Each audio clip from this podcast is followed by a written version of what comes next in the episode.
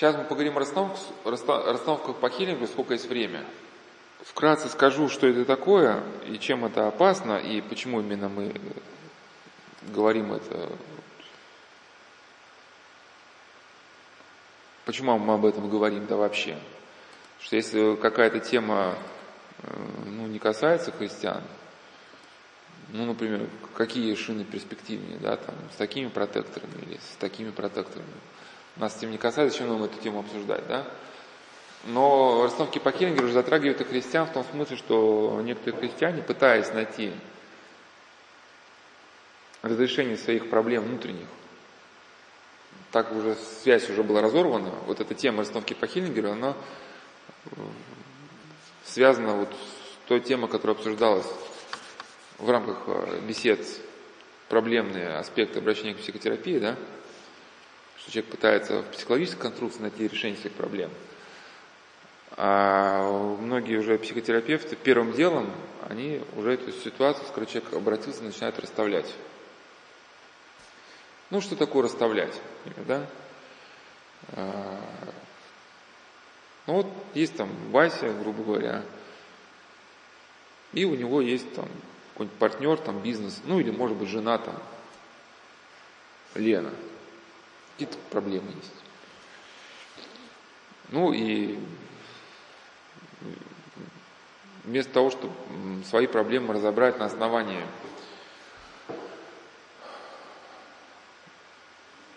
ну, э, вместо того, чтобы рассмотреть частные аспекты своей жизни, да, на основании учения об истине и найти какие-то, нащупать траектории движения как-то, да, человек э, приходит э, к расстановщику, и расстановщик вызывает, ну, так называемого заместителя, тот, кто будет во время сеанса заменять Лену. Да, и человек начинает отыгрывать все свои проблемы с женой вот на вот этой Лене. А Лене начинают приходить какие-то мысли в голову, и она начинает их высказывать. И человек, который все слышит, ну, условно, эти мысли, да, услышанные от незнакомого человека, воспринимает, ну, как некие ответы, как рекомендации, которые должны быть им положены в основу его отношений с супругой.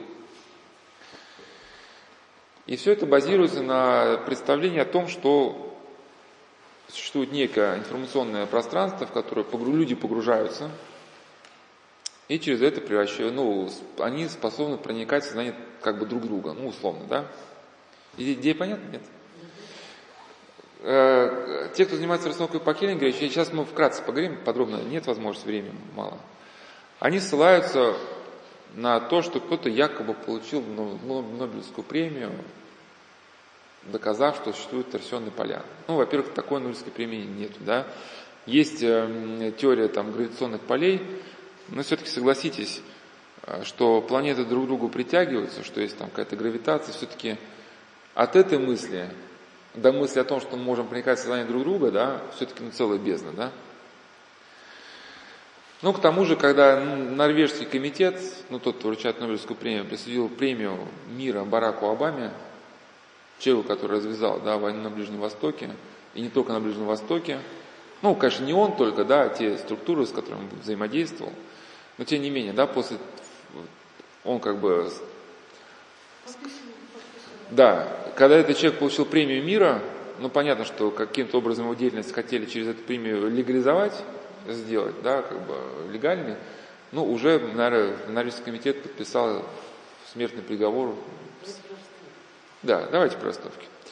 Что э, если бы теория торсионных полей была бы справедлива, мы бы все сошли с ума. Ну, то есть получается, да, что если бы мы действительно проникали в сознание друг друга, представьте, сколько там миллиардов населения, вы бы хаотически входили в сознание всех, и все бы хаотически входили в сознание ваше.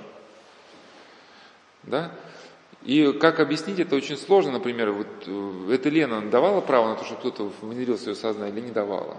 Где гарантия, что вот это э, заместитель во время сеанса сильно говорит слова, характерные для Лены?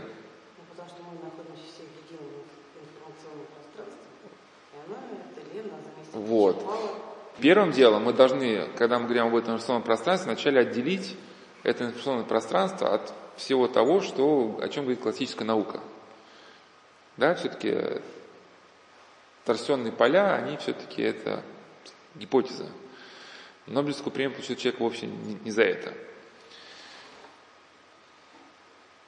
действительно, э, заместитель может говорить нечто такое, что человек услышит реально свою супругу. И он даже поразится, да? Что это информационное поле, оказывается, знает, о чем думает его супруга. И вот мы сейчас просто об этом я хотел поговорить, об этом информационном поле и о последствиях э, внедрения в это поле. Есть замечательная, я, к сожалению, не взял свои листочки там, которые готов к теме основок, но сейчас что по памяти скажу. Есть замечательная книга, э, автор Уильям Блетти «Изгоняющий дьявола», откуда я сейчас приведу один эпизод. В этой книге очень точно описаны симптомы человека, ну, который, по сути, стал одержимым. Маленькая девочка стала одержимым. Когда человек становится одержимым, медики ну, внешне наблюдая такого человека, они начинают говорить, это последствия психотравмы, либо это черепно-мозговая травма, или это там проблемы с сосудами и так далее, и так далее. И как раз а, а, по книге мама, у которой девочка стала одержима, она отдала его в очень хорошую клинику, она была ну, звездой там кино американского, денежка была. И врачи как бы говорили все эти классические отговорки, но девочке лучше не становилось. Она менялась, она становилась другим человеком. Она что-то такое хамоватое, страшное, ругающееся стало проявляться в ее чертах. Поначалу еще она когда хотя бы внешне оставалась сама собой, а потом ее стало соматически уже как бы деформироваться лицо. А началось все как бы со спиритической доски. Она стала как бы это стеклышко водить по, по, по дощечке, до которой буковки указывала, Господи помилуй. И стала маме говорить, что к ней приходит капитан Гауди. Поначалу мама думала, что это просто детские э, слова, ну, ребенок, э, фантазия. Потом стало что-то стучать на крыше. Она думала, что это крысы бегают. Потом девочка стала кричать, мама, мама, спаси меня, капитан Гауди меня бьет. Мама думала, что эта девочка только хочет, чтобы, э, ужас, Господи помилуй, чтобы девочка в кровать к ней забралась, да? Идет, ее кладет в свою кровать, потом смотрит, эта дубовая кровать сдвинута а там кровать там более 100 килограмм. Ну, к вопросу то, что крысы бегают. Вот у нас в гостинице паломнической, где Ксения была, можете спросить. Вот было время, бегали кони по крыше. Нет, вот люди, кто были, как будто кони топочут. И однажды было, это я вам не страшилки рассказываю, это вот можете спросить. В 12 часов просто э, открылись все двери одновременно – и у нас же поезда не ходят, у нас дрожать ничего не может. И одна, одна я вам потом скажу, как, у кого можете спросить. Сидит в ужасе. А? Да, сидит за, сидит за столом и начинает стаканы, как, как, как поезд едет, да, просто вот так дрожать. Кто-то там рядом закричал, что его душит, но, в общем, такой, как бы, полный, так сказать, э, э, значит, полный писк или как это, да? Это, ну, что-то я к чему, что вот в этом, в этом романе вот такая предыстория была, что что-то стало топотать. Как это связано с остановками? А потом в этой чеке э, девочке стал откровенно проявляться демон. По книге этот демон хотел не сколько уничтожить девочку, сколько самого Демиана. Сейчас вы следите за мыслью, что в расстановках заместитель может говорить то, что действительно могла в реальности сказать супруга. Эту мысль держите в сознании. Сейчас я подведу к ней. Этот Демин был не, э, католическим священником, который давно потерял веру. То есть его иезуитский орден направил изучать психиатрию. Он, когда стал изучать психиатрию, пришел к выводу, как ему показалось, что в Евангелии речь шла только о шизофрении. Часто психиатр говорит, что это шизофрения, мол, это никакие неодержимости, а что такое шизофрения? Виктор Франкл говорит, что те, кто хотят вам объяснить, что такое шизофрения, они обманывают вас или в лучшем случае обманываются сами. Да, вот сейчас мимоходом просто скажу, что вот помните этот Гадаринский бесноватый? Да? Антон Кемпинский, психиатр, пишет, что он просто был шизофреником. Он так свиньи в море утоплены, что после каждого контакта, скажем, шизофреника у нас стадо свиней, что ли, в море бросается. И как же объяснить, что он через мгновение был здоровым, и никакого-то дефекта не, не остается, да? Покажите больного шизофрении, который взял там бак и исцелился, да? Но бывает такое, если он, э, если он э, как бы осознает что-то, да, вследствие чего он тратил благодать, и вследствие чего силы зла в него вошли. Дальше просто помню, что этот э, Демин, когда пошел учиться в психиатрию, он э, хотел стать известным, известным, э, прославленным, и осталось бросить свою болеющую мать. Мать не захотела переезжать к нему, она осталась в своей комнатке, он ее иногда навещал, но она жила в одиночестве и, и умерла в палате умалишенных. У нее начались перед смертью всякие там проблемы с сознанием.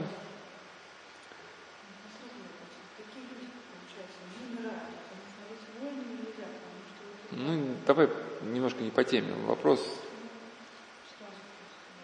Ну, кто умирает? Пока еще, ну, если речь шла просто о психически больном, э, ну, это, да, да, это в общем, мать умирает, его мучит совесть. Чувство вины предать не может, и э, встречается с демоном, да, то есть там как бы, не знаю, вкладывал автор это или нет, или он писал это между строк, или это уже мы с христианскими глазами пытаемся смотреть.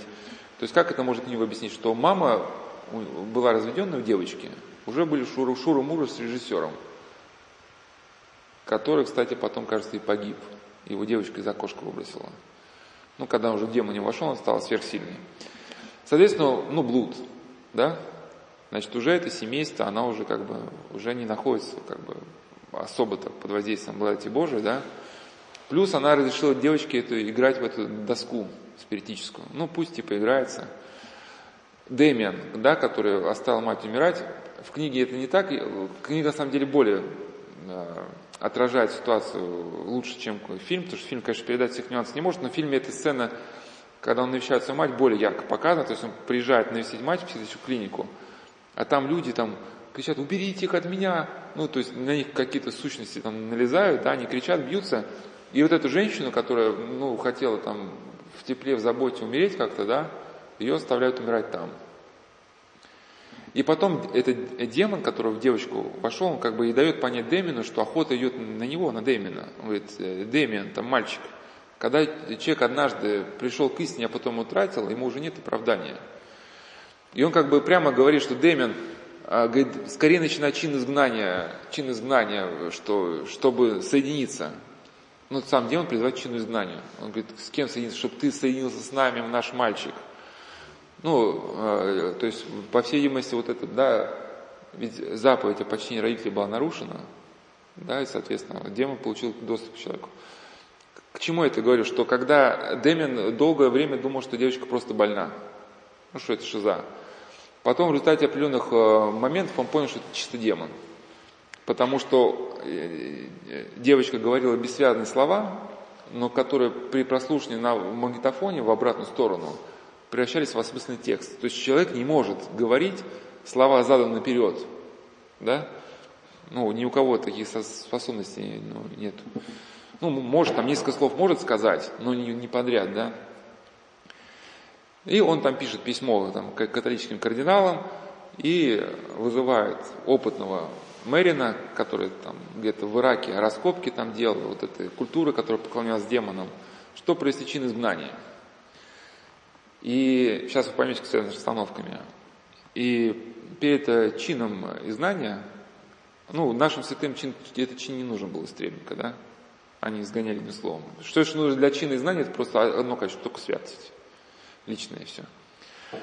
Он говорит, а еще э, у Дэмина еще был такой эгоцентризм, он, когда этот э, Мэрин хотел его отстранить от знания, говорит, а, когда, когда вообще его хотели отстранить, ну как это так, это же я, типа, первый открыл эту девочку, да? И этот Мэрин говорит, «Э, Дэмиан, сейчас мы зайдем в комнату, э, знаете, что на вас будет идти колоссальная психологическая атака. Что бы вы ни слышали, не верьте. Да? Но Дэмиан еще не знал, с чем он столкнется. Его просто размазывают как бы на раз-два. И там э, в фильме это показано вообще ужасно. Ну, то есть, как бы правдиво, но ужасно в том смысле, что это вот страшно своей точностью. Он садится на кровать, эта девочка поворачивает голову, и он вдруг видит голову и лицо матери. говорит, Дэмиан, почему ты меня оставил? Вот прямо, а в книге написано, что глядя на девочку, глядя на ребенка, он видел глаза своей матери. И он сидит на кровати, и он понимает, что он сходит с ума, он говорит, ты не моя мать, ты не моя мать. И этот Мэриан входит в комнату, смотрит на, ну, опытный священник смотрит на, что сидит Дэмин сидит на кровати, ты не моя мать. Он все, понял, что Дэмин все, как бы уже поплыл. Он говорит, Дэмин, я же вас говорил, не слушайте, все, выйдите из комнаты, да. Я к чему, что по сути, в каком-то смысле, Дэмин за счет того, что тратил благодать Святого Духа, вошел э, с тем, кто владел Реганой, да, в некое соприкосновение – и э, тот, кто был в Регане, путем трансляции в мозг Дэмиана, да, в фильме просто это было хорошо показано, что очень точно, не знаю, Уильям Блетти сам это видел когда-то или нет, просто когда он закрыл в комнату, он видел как бы ситуацию как бы в дымке, и видел, что на кровати сидит мать его, не Реган, а мать. То есть как некий голографический образ, то есть, ну, не очень понятно, был ли это голографический образ как бы создан именно на кровати, либо этот образ уже был транслируем непосредственно в его мозг, да, на какие-то ну, нейроны там. Ведь святые пишут, сейчас Игнатий Мещин, что демоны могут воздействовать на, на э, кровь. Да? Как это происходит, мы не знаем, воздействуют ли они на нейромедиаторы какие-то, но сейчас Google хочет создать, да, вот уже нанороботы, которые будут посылать сигнал на нейроны. Ну, компьютерные игры, которые будут вам картинку транслировать в мозг. Демоны умеют это как бы и без нанороботов. Это к чему? Что человек, который, приходя на расстановки, дает на себя право расстановщику, по сути, это оккультная инициация, речь идет о оккультной инициации, он, по сути, оказывается в том же самом положении, в каком оказался Дэмиан, который сел на кроватку, где лежал Реган. Я понятно объясню? И он видит глаза, Дэмиан видит глаза своей матери, тот видит глаза своей супруги. А, то есть, а, человек дает на себя право, происходит оккультная инициация. В России мы еще не... А, вот это, кстати, в одном ответе у нас на сайте Славянского монастыря, где есть ответы текстовые, там ответ про ложное пророчество, там немножко написано, вот то, что я сейчас говорил, что некоторые люди, которые, которые зарекают пророчество, они не понимают, что находятся в ложном духовном состоянии. По сути, те, кто изрекает пророчество, как им кажется, они находятся, по сути, в той же самой ситуации, что люди во время расстановок. Им, они ходят в некое информационное пространство, из которого им говорят про судьбы конечной мира.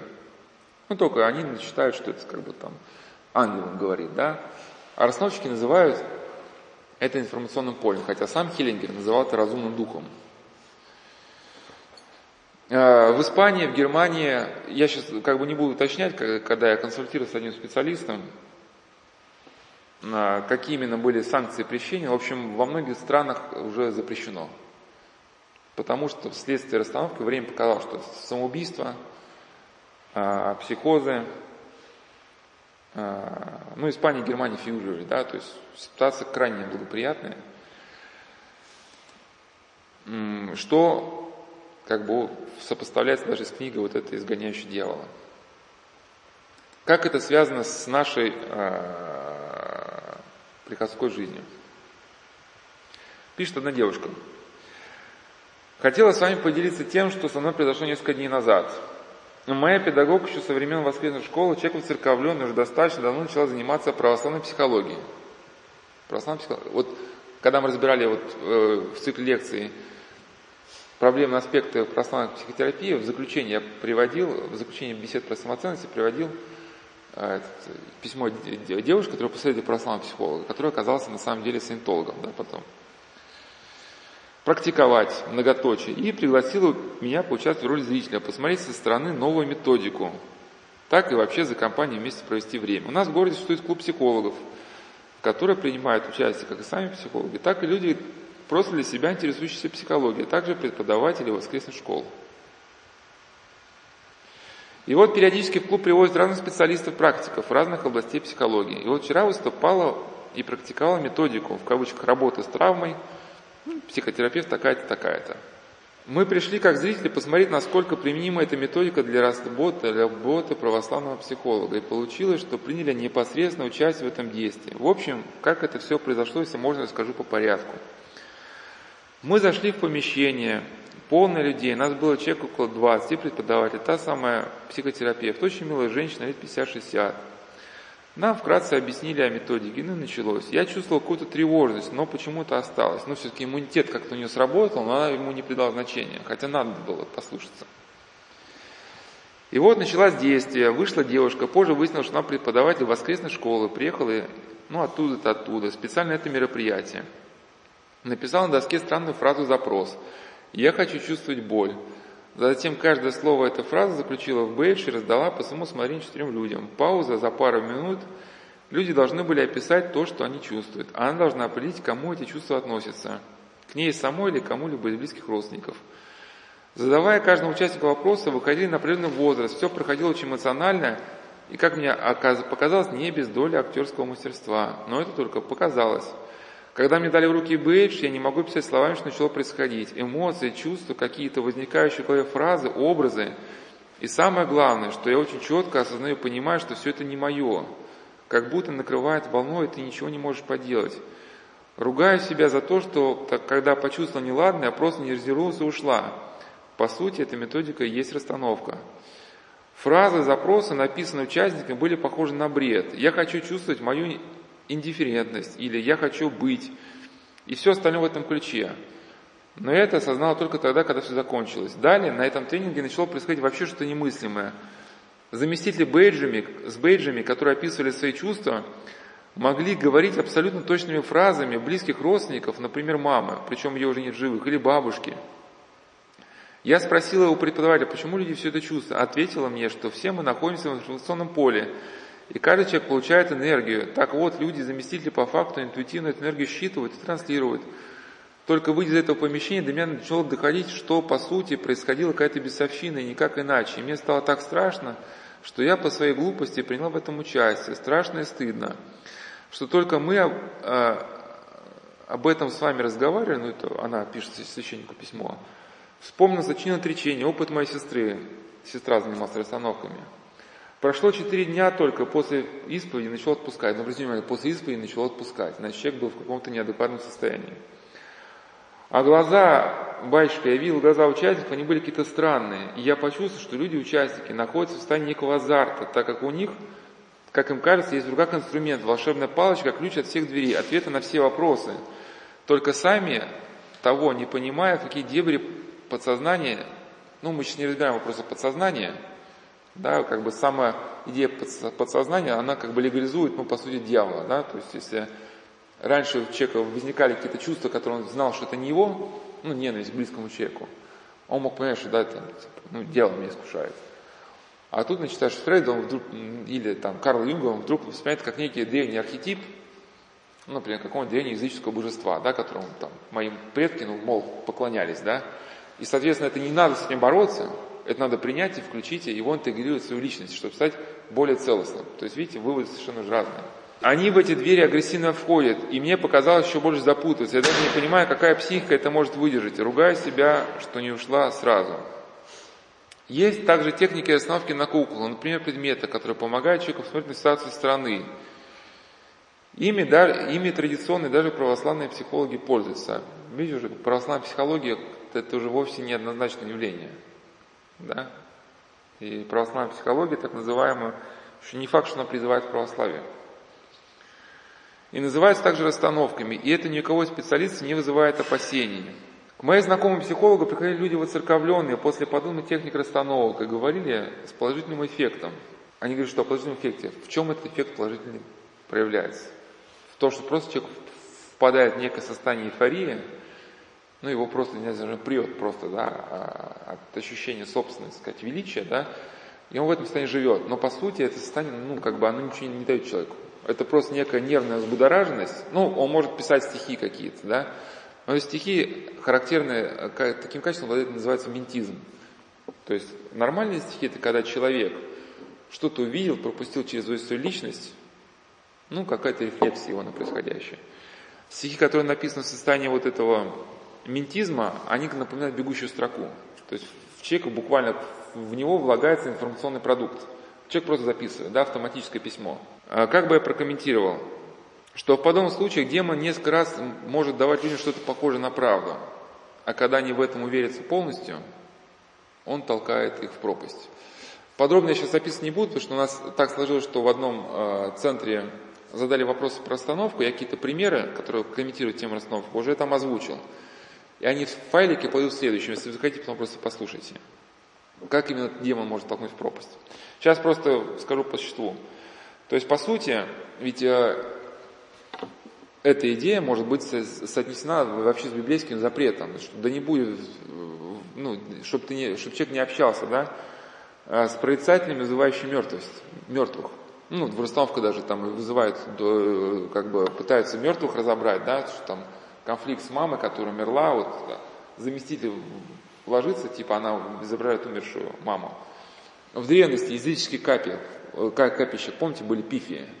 Они входили в трансовое состояние, и демоны, которые жили в капищах, через этих э, пифий, они как бы людям вещали. Ну, пифии еще не знаете, эти пифии? Ну, они, кстати, врут всегда, пифии. Ну, потому что э, с демона ты потом, что ты с него спросишь? Ну, ты вложился не туда, все потерял. Или там у, у, убили тебя, там, или все твое войско порубали. А что ты скажешь? Скажешь, ну Пифи, ну ошиблась, или там воля богов, там, ну языческий Зевс, она изменилась, ну а что ты предъявишь? Самое страшное, что то, что реально начало доходить, это все, когда оттуда вышло, на, в процессе в самом находишься в каком-то гипнозе. То есть люди добровольно снимают контроль своего сознания, открывают себя для подобных явлений. И вот в этом как бы есть смысл оккультной инициации. Дать право на себя. Оккультная инициация не обязательно должна происходить в каком-то языческом капище, там, да, с какими-то там заклинаниями. Она может происходить вообще в очень скромной обстановке. Человеку может сказать, хочешь ли быть проводником сил? И обладать энергией, которая будешь на других людей. Ну, если кто, например, да, вот кто посвященный в инициацию, человек, демоническую иерархию включенный, задает вопрос. Человек говорит, хочу. Ему налагают руку на голову, и все. Ты, говорит, ты, ты инициирован. И человек начинает ощущать в себе в нем, что появилось нечто, что он начинает его наполнять мыслями, которых раньше не было, ощущениями, которых раньше не было. Да? Поначалу человека прет, но прет до тех пор, пока человек окончательно этому не отдастся. То есть задача демона в этом случае, она может быть понята, если вы знаете, что такое лохотрон. Ну, картежники опытные. Чтобы человек потерял контроль над ситуацией, надо дать пару раз выиграть. Он выпьет алкоголя, выиграет по, по мелкому, он себя возомнит круп, крупным игроком, начинает ставить крупные суммы и проиграет в итоге все. Сейчас много бы об этом хотел рассказать, у нас был восточный цикл. Там я рассказывал а, Владимир, это из Пикуля Каторга, где хотели одного человека, чтобы он взял на себя срок крупного рецидивиста. Вначале его доводили до самоубийства всей камеры. Потом, когда он вот повесится, один авторитет взял его к себе на нары и сказал, что кто моего друга тронет, ну тех убью. И, и этот парень, который вчера еще гнобили, начинает себя ощущать другом авторитета. Начинаются пить, пьянки, гулянки, потом начинает играть в карты, и ему вся камера поддается. И он на каком-то этапе теряет полный контроль над ситуацией. И однажды утром он выясняет, что он провел крупную сумму, которую отдать не может, но либо его убьют, либо он должен эту сумму, как бы, вместо этой суммы взять срок, например, рецидивиста, который 30 лет имеет, да. Ну, это было в те время, роман написан о тех временах, когда не было еще биометрии, там паспорта, еще был Сахалин, там царское время. Если сопоставить э, то, о чем мы сейчас говорим, с тем, что было раньше, ну просто посмотрите в историю, то мы поймем, что то, что сейчас называется расстановки по Хеллингу, по Хеллингу это просто, это по сути рядовой спиритизм который у нас раньше был в России, да, как бы еще в дореволюционное время, в советское время поменьше, потому что там как бы СССР боролся не только с религией, но и с любыми проявлениями. Сейчас просто приведу несколько о сюрреалистах, выдержку из книги одного психиатра, не буду называть фамилию, просто вы поняли, и выдержки вот из, э, если успеем, женщин, которая вела расстановки. Психиатр пишет, что первым источником подготовившийся всплеск а, духовной анархии 60-х годов был салонный спиритизм и оккультизм. Спиритизм развивался в XIX веке в виде даже какой-то эпидемии. С точки зрения спиритизма есть Бог, но злых духов нету. Есть там души умерших, одни в активном состоянии, то есть э, души умерших есть отделившиеся, есть там как бы... Ну, общем, ладно, сейчас не будем вникать в идею спиритизма, что как бы демонов нет. Есть просто души, с которыми вы можете вступать в взаимодействие. А, Христос тоже не являлся с точки зрения спиритов Богом, он был просто одним из медиумов. И в этом смысле до этого уровня могут дорасти любой из спиритов. Что интересно, что сами оккультисты спиритов считали ну, безумцами. Один французский оккультист Элифас Леви писал, «Всякое вызывание какой-либо неизвестной нам и чуждой духовной сущности, как это заметить, просто как про расстановки, да, стремящийся дать нам свое направление взамен нашего разума и свободной воли, может быть рассматриваем только как интеллектуальное самоубийство, ибо это призыв к безумию. Я просто приведу слова потом одного, одной женщины, которая занималась расстановками. Она говорит, что нужно вот этим э, движением, с которым ты соприкасаешься, входя в информационное поле, отдаться, отдаться полностью, полностью перед ними смириться, никак не пытаясь как бы их, э, ну, как сопротивляться этому. Тогда они тебя не сломают. Она просто выводит, что все эти случаи самоубийств, болезни, раковых, потом э, заболевания раком, что это просто человек сопротивлялся, поэтому эти движения сломали его. А так, на самом деле, эти движения благие. Они ведут человека к гармонии, просто человек не всегда правильно понимает гармонию. Потому что, например, человек думает, что сейчас для него э, это брак сохранить, а может быть гармония это, например, наоборот развод. И человек э, разведется и поймет, что развод это или, или то, что он заболел даже раком в результате этих расстановки, это тоже может быть, как она говорит, это выражение какой-то полноты, потому что кто-то после, ну, в результате, когда он после, живет последние месяцы в результате рака, да, он там с кем-то может пообщаться. То есть, ну, такая попытка это объяснить. Но то есть даже она признает, что в результате расстановок последствия страшны. То есть, к чему? А смысл расстановок – это полная открытость вот этому неизведанному. Авторитетность среди русских оккульт оккультистов э, книги «Свет Египта» Томан Генри Бургон писал, «Необходимое условие всякого транса или физической медиумичности заключается в пассивности». А это расстановщица, она как раз писала, говорила о пассивности. Главный опасный пункт в рамках медиумичности – это разрушение индивидуальности. Процесс развития этой медиумичности сопровождается разрушением воли. Такое разрушение воли – величайшее несчастье медиумизма – Известный спирит Владимир Павлович Быков, который потом пришел к православию, если вы в интернете наберете даже Быков, э, Быков и старец Нектарий. Вот если почитать внимательно, просто это про расстановки, хотя это про спиритизм. Быков пришел к Прилу Нектаре, когда начинала рушиться его жизнь. Причем Быков сам считался православным христианином. Да, вот прям как эта девушка, да, писала там, христианка. И причем, как его падшие духи обманывали, когда он э, стал заниматься спиритизмом, ну, это, конечно, каша, да, с точки зрения спиритизма падших духов нет, но как бы все равно они как бы, как бы и есть. Э, начало все рушиться в его жизни. И когда он спрашивал этих падших духов, что происходит, они, обманывая его, говорят, что просто ты, ну, Быков, у тебя настолько фантастические преуспеяния в духовном ну, понимании, что ты настолько как бы возносишься на высший уровень духовного развития, что духи высших уровней тебе просто завидуют и препятствуют твоей, сказать, успешной карьере духовной, сказать, астральной. И при Валуме Нектарию сказать ему глаза, что просто что дело происходит то, он как бы не говорит, что это о Быкове, он как бы говорит об абстрактном человеке, но Быков понимает, что это о нем. Что человек, который, да, э, связывается с миром падших духов, он теряет благословение Божие, у него начинается развал семьи, который, казалось бы, не имеет никаких объективных причин, рушится просто все. И потом, обращаясь к Быку, он говорит, остановись, пока не поздно. Ну и Быков остановился, но и потом, э, придя к православию, он пытался осмыслить спиритизм уже с христианской точки зрения. Значит, он наблюдал огромное количество людей, по его собственным словам, разрушающих свою душу этим уточенным способом. То, что происходит на спиритических сеансах, как ценность обстановки, ну, понимаете, знаете, что такое спиритизм, да? Люди входят в трансовое состояние, и через них кто-то начинает вещать. Они считают, что это души умерших. Ну, а расстановщики делают то же самое. Они могут считать, что через них начинают вещать те движения, которые ну, стоят, находятся в этом информационном поле, разумные духи. Значит, три пункта. Вследствие различных болезненных состояний, еще не изученных процессов человеческой психофизиологии. Второе. В чрезвычайной степени Спиритические явления представляют бесконечный ряд обманок и подделок, то есть одно, относятся к области фокусов, но не это как бы суть. Наконец, эту часть явления, третью, Быков считает самой честной. Спиритические феномены сделала сила сатаны и его планомерной политики. Спиритизм э, напрямую связан с непрямой борьбой с христианским мировоззрением.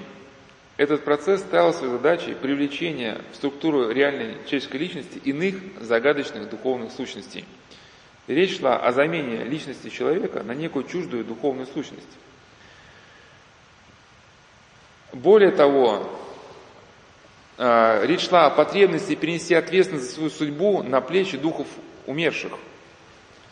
И по мнению Быкова, эта причина явилась, а, эта как бы, идея явилась причиной столь массового распространения спиритизма. То есть человеку-то понятно, надо взять ответственность за отношения со своей супругой. Конечно, проще как бы действовать, там, пришел на расстановке, там, кто-то сказал, разведись, ну, взял и развелся, да. Информационное поле сказала. Медиум почти полный аналог шамана, но только в условиях европейской культуры.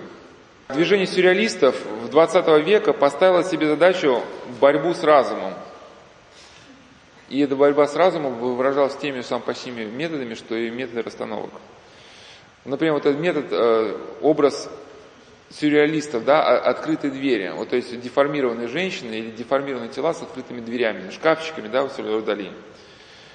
То есть это, да, прорубленные дыры в подсознании. И что или что прячется за этими дверями? И во-вторых, может ли с помощью вот этого незнакомого, неизвестного удовлетворить человека?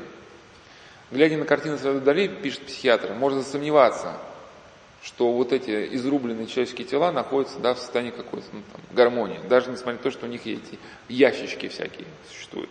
Сюрреалисты увлекались спонтанным письмом или живописью вне сознания. То есть это по сути есть расстановки. То есть, да, входишь в трансовое состояние, рука начинает писать. Они стали заносить на холст и бумагу буквально те образы, что спонтанно, то есть без отбора, приходили им в голову. Тем самым они избавлялись от фильтра разума, пытались вызвать неограниченный стихийный поток восприятия, лишенный всяких преград. Они пытались перестать быть собой, уничтожить взаимоотношения личности и того, что она рисует. Рукой художника отныне должна водить какая-то иная сила. Узнаете расстановки, да? Ну и сейчас самое главное. Безумие несколько столетий назад вызывавшее у христиан неподдельный ужас своими инфернальными образами, легально вошло в двери нашей культуры. Из фактов искусства стало постепенно преобразовываться в повседневность. Художники пытались получить доступ к тому, что Луи, Луи Рагон определял как скрытую реальность, которая дает вопрошанию человека возможность обновиться в ней. Это, по, по сути, повторила потом расстановщица, который говорил, что информационное пространство ставит задачи человека приобщения к полноте. Но опять же, полноте специфической – в этой полноте вы можете там разрушить свой брак, у вас жизнь, вся жизнь, вы заболеете раком. Ну, гипотетически вам потом объясняют, что ну, вы, вы так приобщаетесь к полноте. А, христианство было не в чести. Источник для вдохновения искали в помутнении человеческого разума. Гипноз представлял сюрреалистам вполне оправданный инструмент для этих целей. В 1022 году художники проводили эксперимент, который в текстах сюрреализма назывался «Сны». В один из сентябрьских вечеров член группы Рене Кривель подвергает экспериментальному гипнотическому сну, подвергается, о чем извещают своих друзей. А это проводилось э, на улице, на такой-то улице, на первом этаже дома был кабаре «Рай и ад», в доме напротив еще одно кабаре с названием «Небытие». Введенный в гипнотическое состояние деснос будет говорить, писать, рисовать и разговаривать с окружающими – Стоило ему закрыть глаза, и, и вот он уже говорит. И, а, значит, обрушивается с прочным грохотом, клокотанием, океан. Из неведомой громешной глубины выходит эти откровения. Не чувствуется революционер, древний фанатик. Понятно, о ком идет речь. Гипноз или самогипноз, в всяком случае, игра становится уже серьезной. Серьезно настолько, что покончить с всем этим э, Бретон решает в конце 2023 года. Причиной служило следующее. Во время одного сеанса Диснос в сонном трансе схватил нож и бросился с ним на Эльвара и Бретону. Ну, в общем, бросился. Как правило, в таком состоянии снос становился крайне агрессивным. Часто повторяемые опыты приводят к постоянному раздражению и крайней возбудимости. Испытуемые худеют, их сон длится все дольше – они не хотят, чтобы их будили. Засыпают, если видят, что кто-то спит, и во сне продолжают двигаться, ведут себя так, словно они из какого-то мира. Иногда приходится вырывать из, из их рук нож. Губительные физические последствия, то, что почти невозможно в обычных условиях вывести из подобного каталептического состояния, все это заставляет по-иному взглянуть на необыкновенный эксперимент. И уже те, кто вчера еще небрежно облокотившись на перила, взирали на происходящее, сегодня настоятельно требуют прекращения. Записывал Арагон. Ну и давайте на этом закончим, потому что время не все успели, но нет предела совершенству. В следующий раз